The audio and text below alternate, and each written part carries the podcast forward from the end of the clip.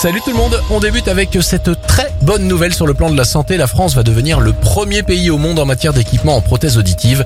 Depuis qu'elles sont intégralement remboursées par la sécurité sociale, le taux d'équipement a augmenté de 68% l'année dernière. Bonne nouvelle côté emploi maintenant, le groupe Chamatex va relocaliser la fabrication de ses chaussures en France. La nouvelle usine compte produire 500 000 paires par an d'ici 2024 et embaucher 40 personnes dès l'année prochaine. Enfin, bonne nouvelle, selon l'INSEE, le pouvoir d'achat des Français n'a fait que progresser lors des quatre dernières années. Une nouvelle fois, en 2020, il a augmenté de 0,6%. C'était votre journal des bonnes nouvelles. Vous pouvez le retrouver maintenant en replay sur notre site internet et notre application Radioscoop.